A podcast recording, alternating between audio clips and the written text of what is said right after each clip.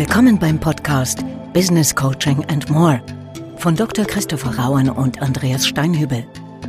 Informationen und Inspiration für Coaching-Profis und alle, die es werden wollen. Mein Name ist Christopher Rauen. Und mein Name ist Andreas Steinhübel. Wir arbeiten beide seit über 25 Jahren als Business Coaches und sind ursprünglich Diplompsychologen. Und mit diesem Podcast wollen wir unsere Erfahrungen rund um Coaching teilen und dabei auch über den Tellerrand hinausblicken. Und heute wollen wir uns mit der Frage beschäftigen, wie finde ich mein Lebensthema? Und das ist natürlich eine sehr große Frage. Das sind aber auch durchaus Fragen, die im Coaching, auch, auch im Business Coaching ihren Platz haben. Bring diese Frage gerne heute mit ein, weil ich immer wieder mit Klienten zu tun habe, die tatsächlich das als ganz zentrales Thema haben, nämlich wie finde ich mein Thema, ohne dass ihnen das tatsächlich so in der Form bewusst ist. Und deutlich geworden ist mir das in der Arbeit mit ähm, Unternehmern, wo ich dann gesehen habe, wessen Leben führen die eigentlich? Und um es so ein bisschen abzukürzen an der Stelle, nicht immer, aber durchaus häufig konnten wir dann im Coaching feststellen, dass die gar nicht so sehr ihr Leben gelebt haben und leben, sondern dass die was anderes gemacht haben, nämlich das ungelebte Leben ihrer Eltern zu führen. Das fand ich eine ganz interessante Beobachtung, die ich, wie gesagt, mit vielen Klienten inzwischen machen konnte. Und das Thema wollen wir deswegen heute mal ein bisschen genauer beleuchten. Gerade wenn es darum geht, sein eigenes Lebensthema vielleicht in den Hintergrund zu stellen und das von jemandem anderen, wie gesagt, in dem Fall den, das der Eltern zu leben, kann das dazu führen, dass eine Menge ja, Frustration und auch innere Blockaden sich ansammeln in einem Menschen. Und das äußert sich dann natürlich nach außen hin so, dass die Leute trotz allen nach außen sichtbaren Erfolges sich selbst aber sagen, ich fühle mich nicht gut. Das ist irgendwie, läuft alles und es läuft auch betriebswirtschaftlich gesund aber ich, mir, mir geht's als Mensch nicht gut.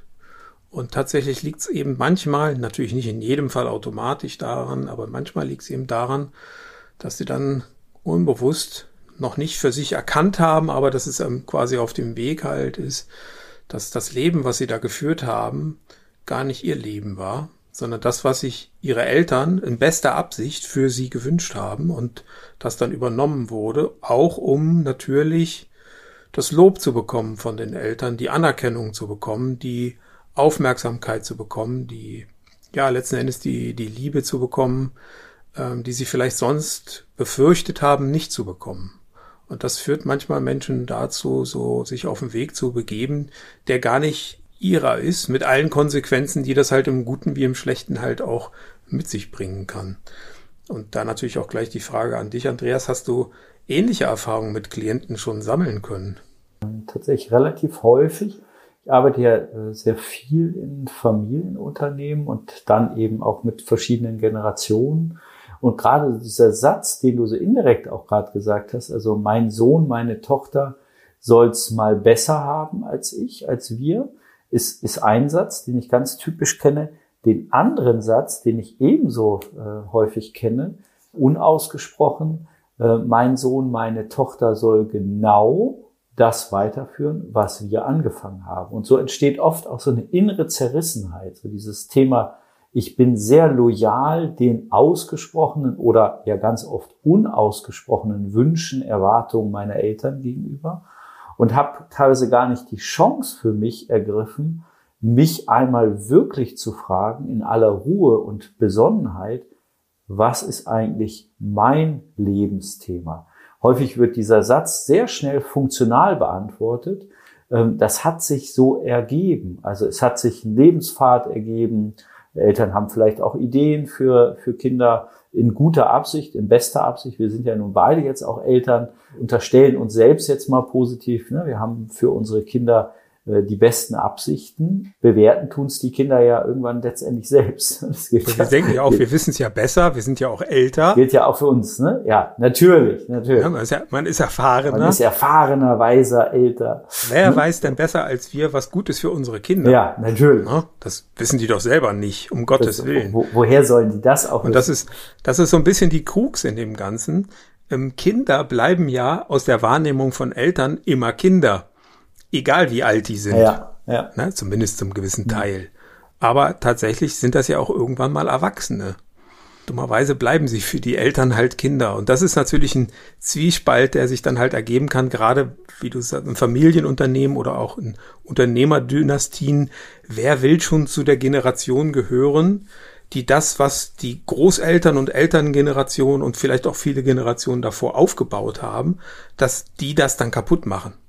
Also diese Verantwortung, die dann ja auch familiär weitergegeben wird, der Name, der gute Name der Familie. Da will man ja nicht derjenige oder diejenige sein, die den zerstört. Und da ist dann natürlich schon ein Stück weit das Lebensthema, ich will nicht sagen vorprogrammiert, aber schon deutlich eingeengt. Denn ohne das Gefühl von Schuld, sich dem zu entziehen, ist ganz schwer möglich. Ich kenne kenn so typische Sätze nochmal, was sollen die Leute denken?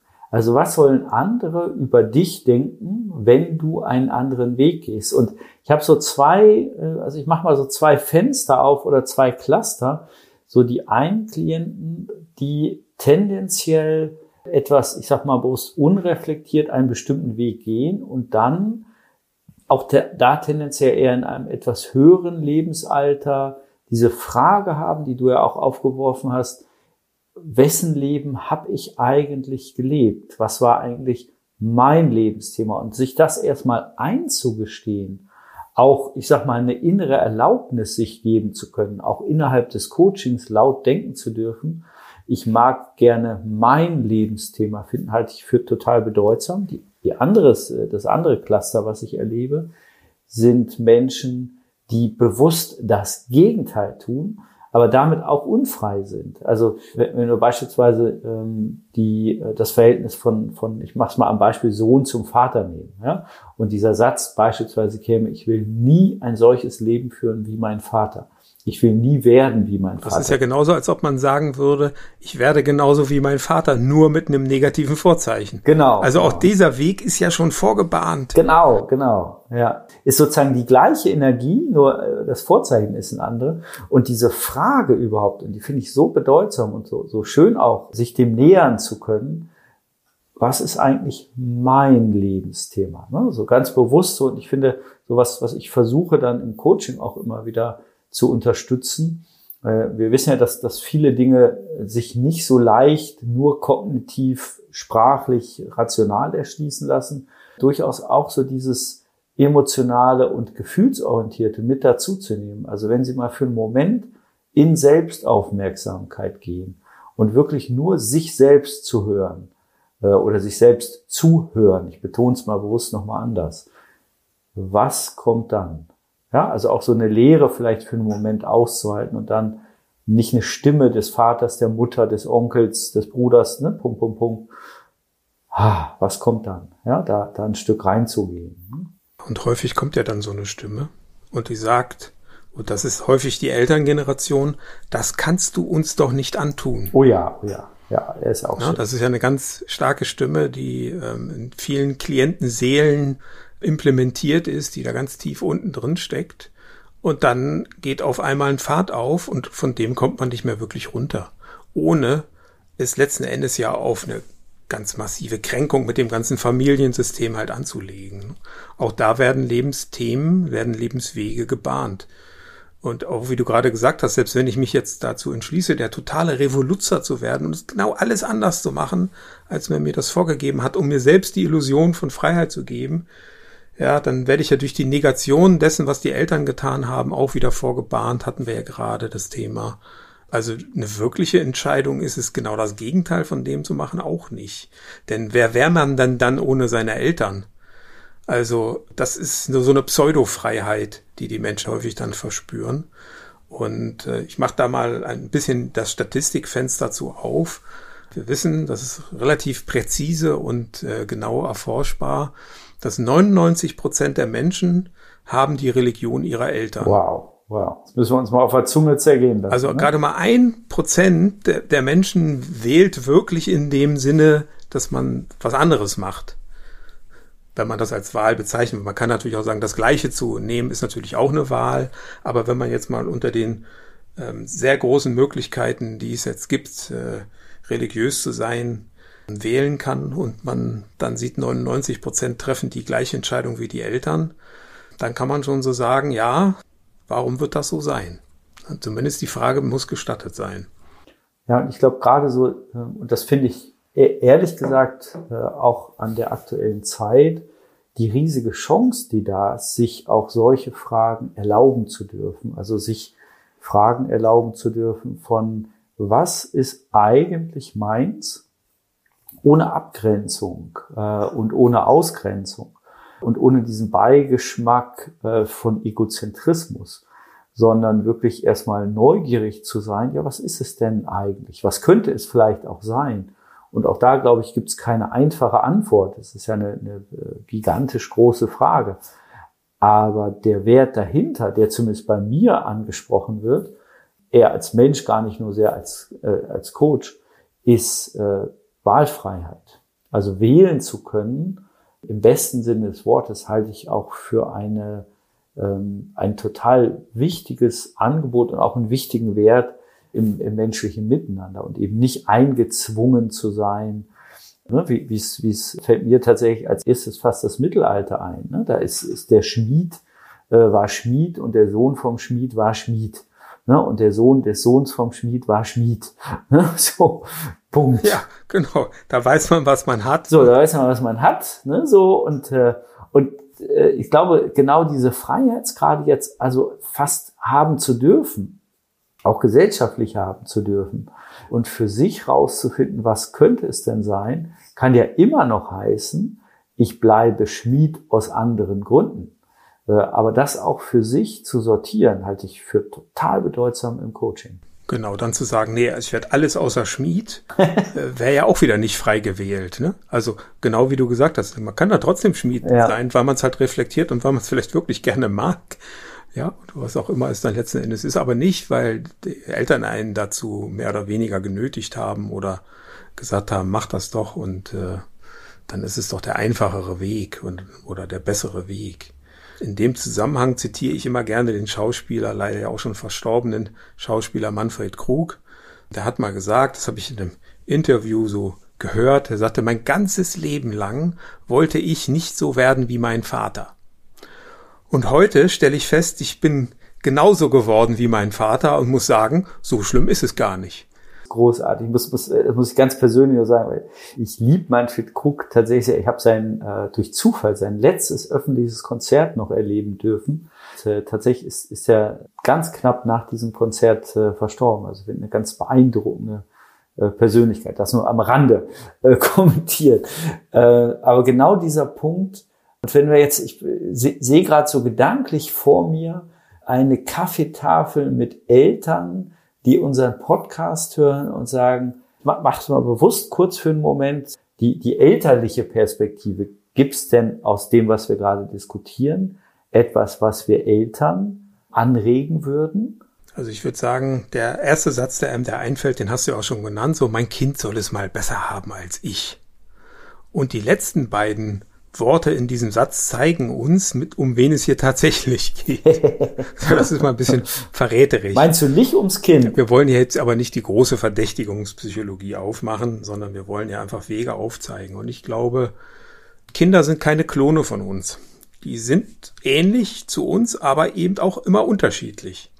Deswegen ist es, glaube ich, wichtig, dass man einen Rahmen aufspannt als Eltern, und das, glaube ich, gilt auch für andere Arten von Beziehungskonstellationen, wo man dem anderen Menschen die Möglichkeit gibt, sich auszuprobieren. Und auch in Feldern auszuprobieren, die man selbst vielleicht nicht ausprobiert hat, aus welchen Gründen auch immer und auch jetzt nicht ausprobieren will, aber dem anderen Menschen das trotzdem zuzugestehen, das zu machen und dann nur ein Mensch, der den Unterschied kennt, der kann wählen. Jemand, der immer nur das Gleiche kennengelernt hat, das Gleiche wie die Eltern, ja, äh, inwieweit kann der wirklich wählen? Und das ist, glaube ich, so ein Erfolgsgeheimnis. Viele unterschiedliche Erfahrungen, sagen wir jetzt mal in dem Zusammenhang, den Kindern halt gönnen und sie dann natürlich in einem gewissen Grad und auch in, abhängig natürlich von dem Reifungsprozess wählen zu lassen, was sie beglückt, was sie inspiriert, was sie anspricht und wo sie eine, so wie wir das in unserem letzten Podcast auch hatten, eine selbstvergessene Hingabe entwickeln, wo sie in den Flow halt kommen.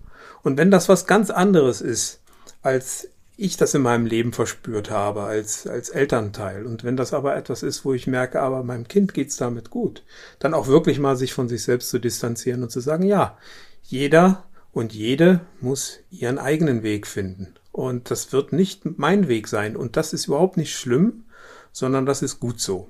Es gibt ja einen sehr bekannten Unternehmer in Deutschland, der hat da eine ganz andere Meinung zu. Ich sage den Namen nicht, mhm. man kann das aber wahrscheinlich relativ schnell halt herausfinden. Der sagt ja, ich halte mich auch zurück. Genau, wenn wenn die Kinder das elterliche Unternehmen nicht übernehmen, dann haben die Eltern versagt. Und da würde ich sagen, das ist eine eingeschränkte Perspektive. Ich kann aus der Unternehmerperspektive verstehen, worum es diesen Menschen geht. Wenn es jetzt aber wirklich nicht nur um das Unternehmen geht, sondern auch um das persönliche Glück der Kinder, dann würde ich sagen, vielleicht ist das so, aber die Kinder zumindest mal schnuppern zu lassen in der Welt und wählen zu lassen und auch mal andere Dinge auszuprobieren als das elterliche Unternehmen, würde sicherlich nicht schaden. Und wenn die dann später aus freiem Willen, so gut er halt entwickelt ist, dann sagen, ja, ich will das und ich habe da Spaß dran und das mache ich nicht, weil mein alter Herr das wollte, sondern das mache ich, weil ich das will dann finde ich das vollkommen in Ordnung. Also auch da muss ich jetzt nicht sagen, ich bin nur dann frei, wenn ich das elterliche Unternehmen nicht übernehme. Das stimmt ja auch nicht. Aber es geht eben um das Drumherum schauen. Es geht darum, mal auch andere Dinge kennengelernt zu haben und dann auf dieser Basis eine echte Entscheidung oder zumindest eine reifere Entscheidung zu treffen und zu sagen, ja, ich habe jetzt viele Dinge ausprobiert, ich bin ein bisschen in der Welt rumgekommen, ich habe Dinge gemacht, die hätten meine Eltern nie getan und auf der Basis all dieser Erfahrungen und Schlussfolgerungen komme ich jetzt zu diesem nächsten Schritt, den ich jetzt gehen will. Und das ist mein Ding. Da habe ich Freude dran und das will ich und das will nicht irgendjemand anderes für mich. Und das ist meine ganz konkrete Empfehlung an die Kaffeetafel. Vielleicht hast du ja auch noch eine, Andreas.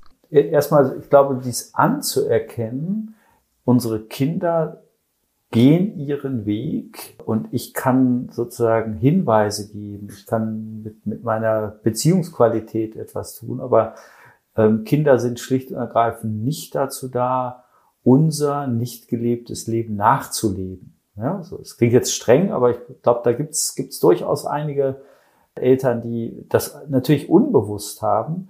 Äh, aber ich glaube, da sozusagen sich fast einmal zu kneifen, zu sagen, was tun wir unseren Kindern da auch an, äh, in dem Bewusstsein, dass natürlich ein eigenes Lebensthema teilweise übermächtig sein kann. Und ich erlebe das wirklich ähm, häufig, weil du es eingangs auch gefragt hast, dass ähm, sehr gefestigte, sehr erfolgreiche, nach außen sehr gefestigte und erfolgreiche Menschen äh, bei mir im Coaching sitzen und dann teilweise dieses Gefühl der Leere irgendwann aufkommt war das eigentlich das, was ich wollte? Und diese, diese Bitterkeit sozusagen nicht als Erbe mit rüberzugeben, sondern ja, Richtlinien oder nicht Richtlinien, sondern äh, Hinweise zu geben, aber wirklich eine, eine Form von, von Orientierung und Freiheit zu geben.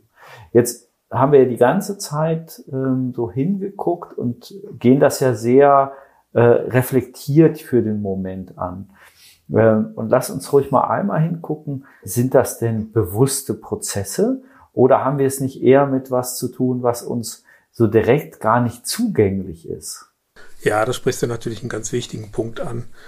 Und nach dem aktuellen Kenntnisstand muss man wirklich davon ausgehen, dass es sich überwiegend um vollkommen unbewusste Prozesse handelt. Das heißt, wir denken im Alltag in der Regel nicht darüber nach. Und selbst wenn wir uns da hinsetzen und darüber reflektieren, haben wir hier einen enormen blinden Fleck, den wir alleine nur sehr, sehr schwer sehen können. Viele Menschen machen ja Dinge, zum Beispiel aus einer Kränkung heraus.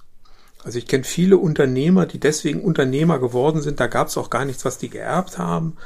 Aus dem Motiv heraus, euch werde ich es zeigen.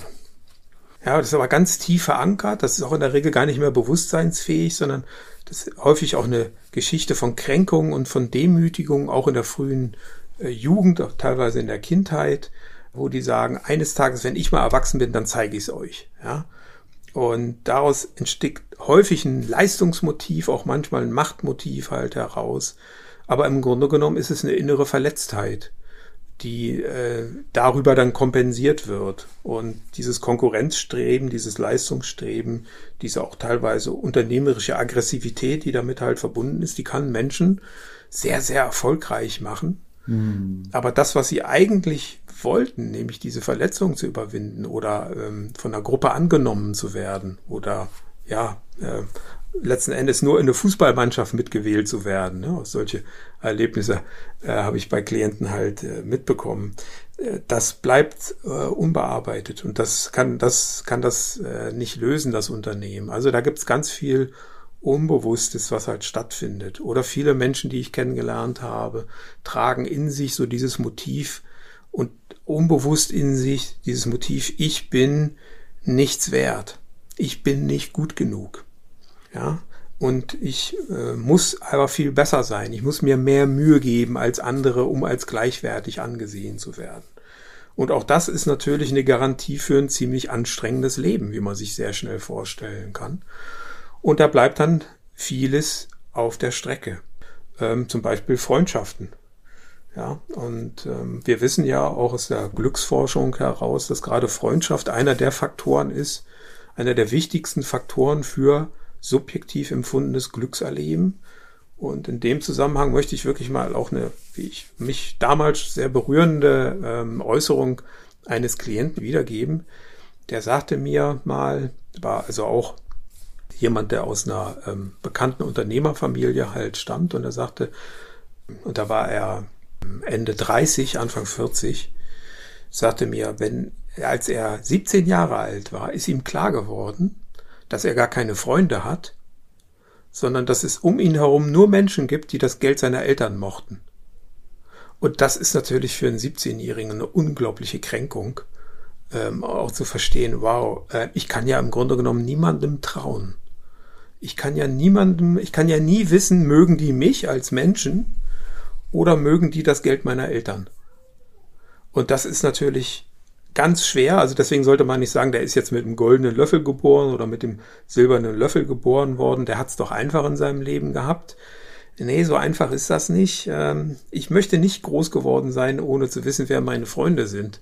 Das ist schon ziemlich hässlich, so, so groß zu werden. Und das ist ja jetzt keine Absicht der Eltern gewesen. Ne, das kann man jetzt auch nicht den Eltern in die Schuhe schieben, sondern sowas geschieht auch einfach in einem sozialen Kontext. Da hat der Junge nichts falsch gemacht und die Eltern will ich jetzt auch mal nicht unterstellen, dass die was falsch gemacht haben.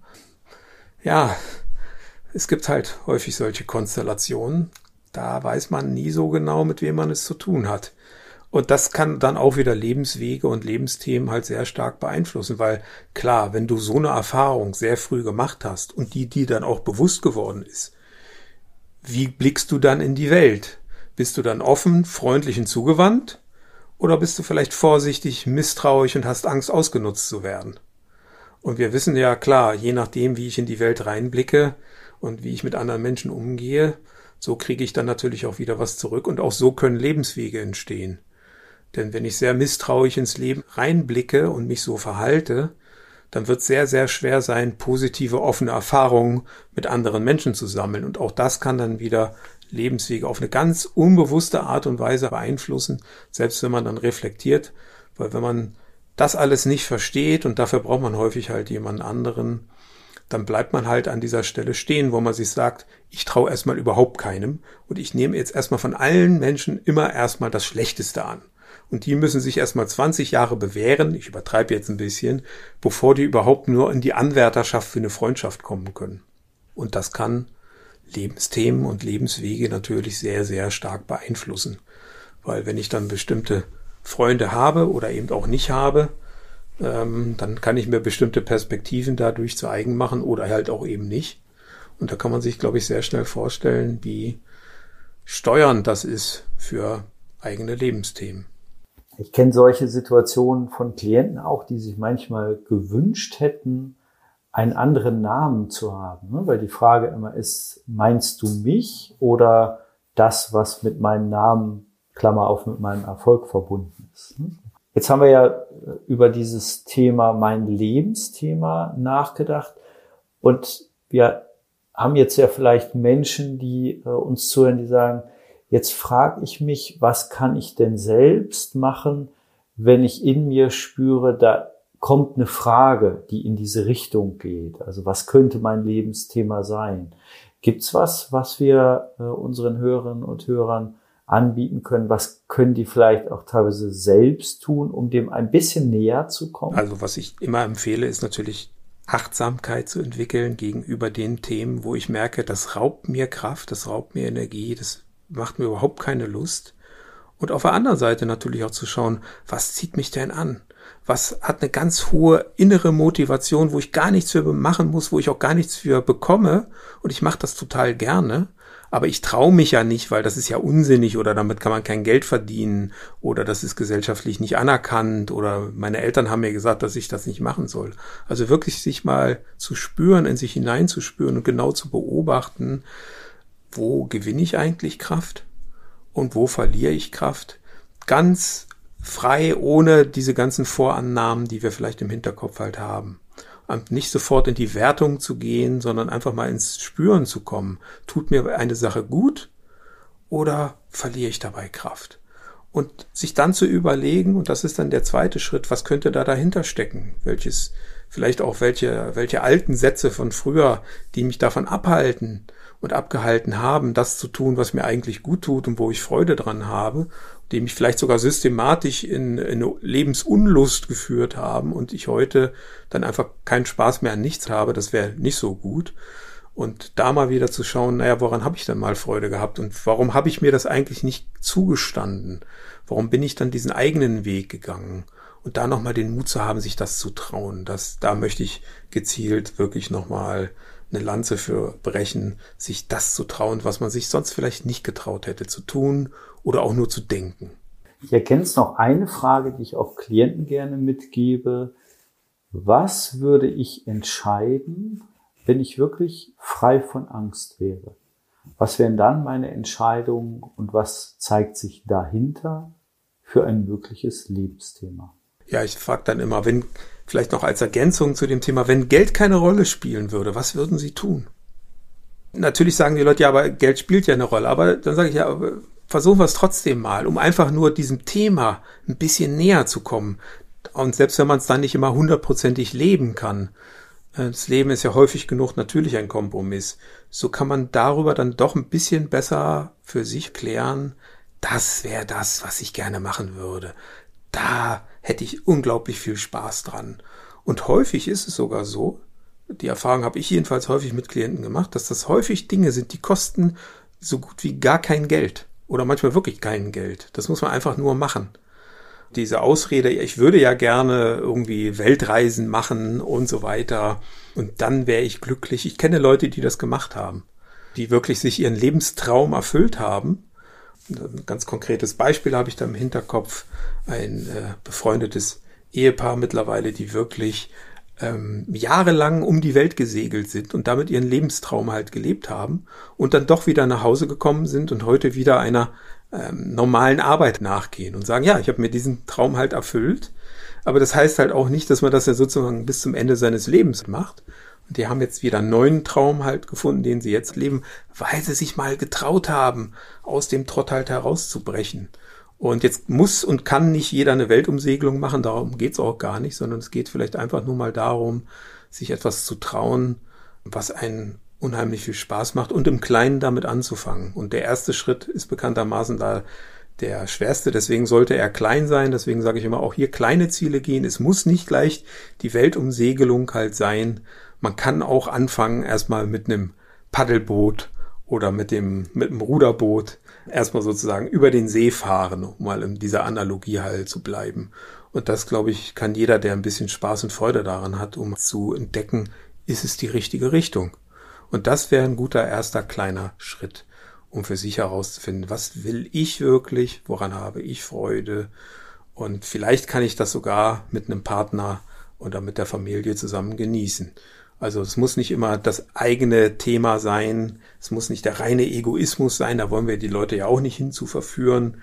Häufig zeichnet das aber eben auch gerade eine gute Beziehung halt auch aus, zu Freunden, aber auch zum Partner, zur Partnerin, dass man seine Themen da leben kann, ohne dass die anderen das Gefühl haben, ihnen wird dadurch etwas weggenommen oder idealerweise ergänzt es sich sogar.